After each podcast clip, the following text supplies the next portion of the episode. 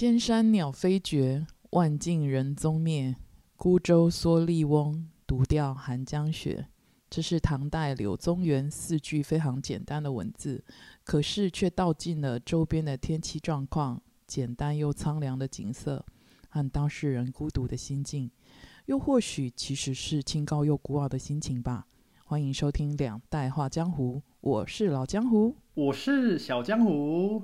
小江湖，你有没有发现，我们一路走来啊，我们讲的议题逐渐开始实现了。比如说，通膨开始越来越严重了，然后乌俄战争，甚至还有一些我们因为制作时间花了大概两三个礼拜才上架的，可是刚好也有媒体在讨论，比如说极端的政治。你应该去当那个的，那个新闻记者，有新闻超越。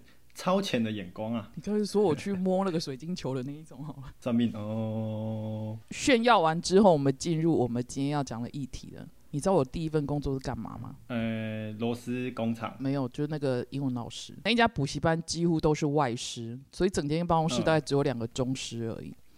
然后也因为这样，我有很多机会跟外师互动。然后有一天呢，有一个叫做 Cindy 的外师，他在讲，我在跟他讲职场的事情，就我怎么解决某一个问题这样子。就我讲完之后，他居然跟我说：“You was really a bitch。”啊，bitch？那还那外国人都这么直接吗？直接讲 bitch？我也很惊讶。可是他后来跟我解释说，bitch 这个字并不是只能骂人，它也可以用来赞美人。所以他还赞美我说我做的太帅气、太聪明了这样子。哦。所以可见，语言在人跟人之间的沟通很重要。如果你在台中，你直接在路上跟人家说：“哦，You are really a bitch。”告诉你头上两个洞，就大大哥就打下去了这样子。哎，小江湖，你觉得语言是什么？语言吗？我觉得就是哎，自己表达自己的想法给人家知道的一种媒介。嗯，其实，在我们的大自然它当中啊，我们曾经。拥有一种共通的语言啊，也不见得是用听的哦，而是要用心去感受，用各种方式、不同的感官去理解跟阅读，这个很有趣。哎，这可以讲一集耶。用一种比较具象的解释方式的话，它有点类似一片湖泊，嗯，一片很祥和的湖泊，然后上面有一些小水滴，我们就是那些小水滴。我想离题哦。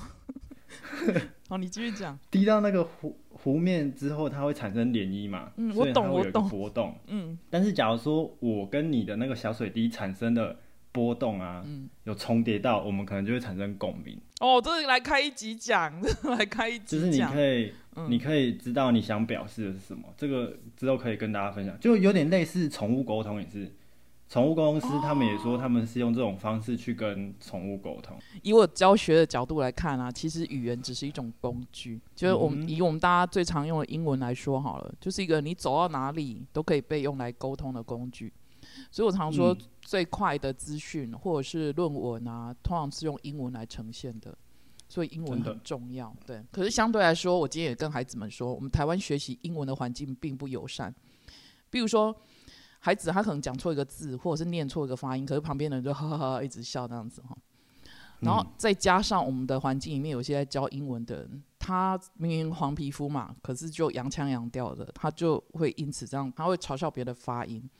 可是你觉得发音真的很重要吗？每个人真的需要像叉叉叉主播一样才能沟通吗？应该是不用啊。对啊，所以我曾经在办公室教训过一个外师，因为他用嘲笑的口气在。纠正中师的发音，那我当场就问他说：“那你自己的中文发音呢？你的中文发音可以像我们的主播一样吗？那语言其实用来沟通用的而已，所以即便你我，我们的中文发音也赢不了主播，对吗？没错。而且再者，语言的沟通跟翻译，假设出错的话，小则就我们人跟人之间有误解，就像刚才那个 “You are really a bitch” 那个。可是大的话，就国跟国之间可能就会出现战争了。乌俄战争，我刚刚吃饭才刚看到新闻呢，是他们好像是不是在撤军啊？然后要进一步的沟通啊？哦，刚刚看到新闻，会不会是以退为进呢？我也是这样想，因为我一直很相信你说的，他不管用什么方式都会拿下乌克兰，我超相信的。那我们再回过来看，语言是人跟人之间沟通用的。那城市语言呢？我知道，就是打给电脑看的。没错，是人跟机器之间沟通的语言，或者是商业上来讲的话，就是我们要命令一台机器为我们所用的语言。所以这是我一直以来也跟孩子们讲，除了像是语言中文、英文很重要之外，城市语言也很重要。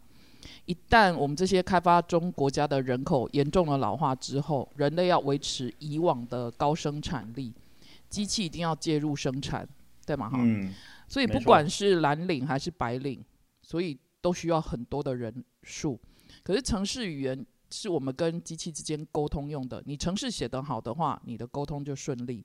可是写的不好的话，举例来讲，家里的那种扫地机器人，它可能就会四处乱窜了。哎，这个我突然想到一个笑话，可以讲吗？可以啊，也不是笑话，就是一一张图片。嗯，就是它现在科技很进步，就是扫地机器人卡住的时候，它会传讯息到你的手机。是，然后它那个图片就是他的手机接起来，然后他的扫地机器人传讯跟他讲说：“我卡在选哪边。”嗯然后他回到家的时候，他会发现他的扫地机器人卡在那个楼梯跟楼梯之间，然后掉在那边，掉在半空中。那应该是他程式没有写好。刚刚老江我说的这个，我觉得啊，这个时机点刚好也很适合来检视一下，呃，各位自己的工作，不管是在赚钱啊，或者是有经济收入的活动等等的，是不是诶有被取代的危机？因为事实证明了嘛，电脑、机具啊、机器人。或者是 AI，只会越来越越聪明，短时间应该是不会突然变回石器时代。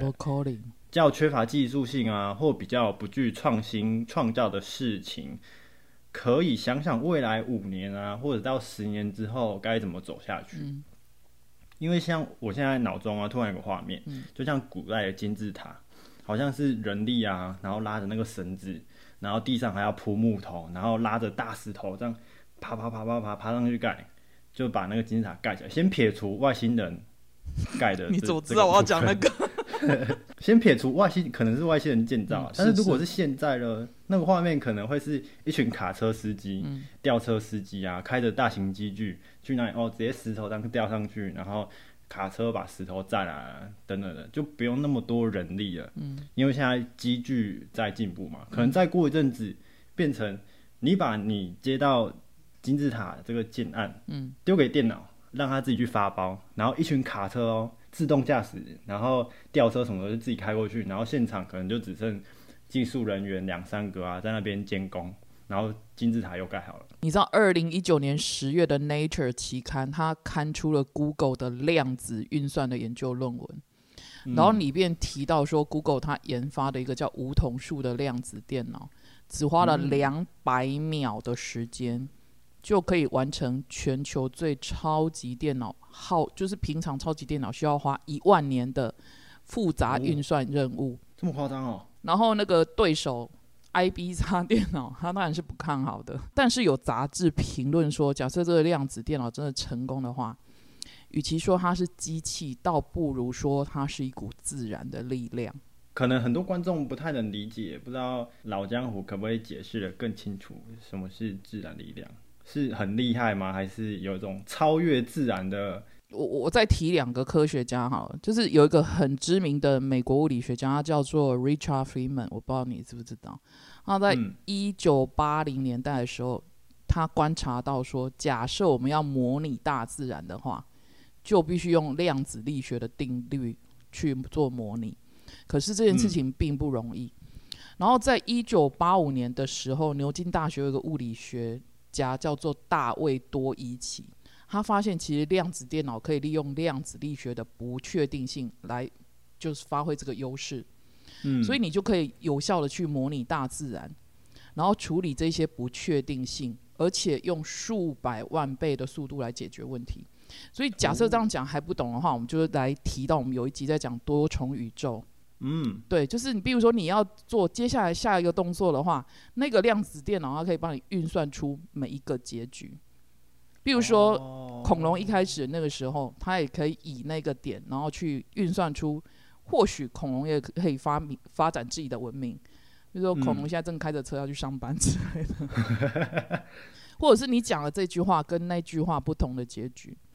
所以量子电脑的发明代表我们科技运算还有解决任何理论实验甚至假说的速度会加快。所以举例来讲，比如说我们要发明什么药物，或者是发明什么疫苗，那种推出的速度可能会更精确，而且更快速这样子。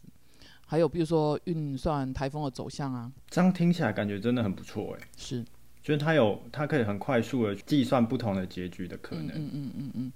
所以开展今天的议题，只是要你我来深思一件事情。我看现在台湾很多的名嘴都是绕着一个非常独大的一家公司在讨论，认为我们现在就是世界第一，连乌俄战争没有我们的晶片都不行。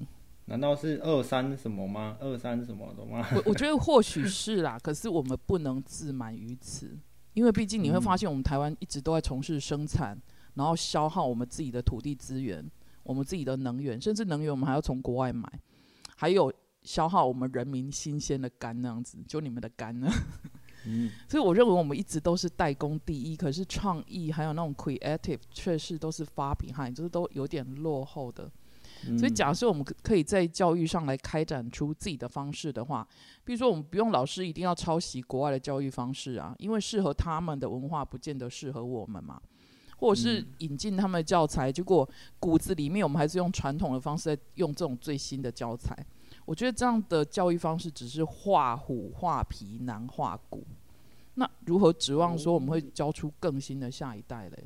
台湾的教育啊，说真的啊，感觉还是难啊，因为不知道这样唱衰好不好。但台湾的孩子很多是身在福中不知福，看他们的学习态度就知道了。就读书啊，应该不是要学会书中的内容，而是整个学习的过程才是最重要的那种求知。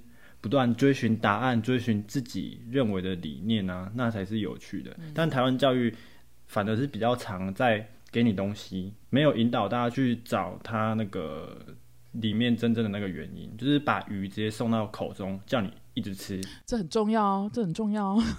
不是给你一组钓竿教你去钓鱼，但是结果都是吃鱼嘛，但是过程不一样。一个就是鱼直接送给你吃，一个是给你一组钓竿。他教你怎么去钓鱼，你自己去钓嘛。嗯，当然过程不一样，获得的附加价值也就不同。我是这样觉得了。其实哈，我从我们今天开展这个议题，讲语言，讲城市语言，最后讲到量子电脑，回过头深思我们自己的教育方式，还是我们未来到底该怎么走？我只是想要自我提醒而已，然后也跟自己现在手上所有的孩子们 共勉的，就是其实真的要维持 stay hungry，stay foolish。就永远都不要自满，然后求知若渴这样子。那现在的孩子很怕失败，我不知道是很怕被骂还是怎么样。我是觉得你在学校或在学习的路上是有资格可以承受失败的，然后也不要害怕跌倒，因为谁知道你跌倒会在地上捡到什么，对不对？哎，跌倒发现地上一千块 赚，而且失败还是跌倒了。说实在，才可以进步，你才知道说哦，原来这这一条路是行不通的，我们再试其他的路。然后我觉得，在任何的位置上，不管是你我，都要维持很谦逊的态度，还有一颗冒险的心。之前我们在大学的时候，老师也很常跟我们讲说，不要害怕失败，因为你当学生的时候是最有资格失败。没错啊，因为你出去外面，你失败就是赔钱，不然就是没工作。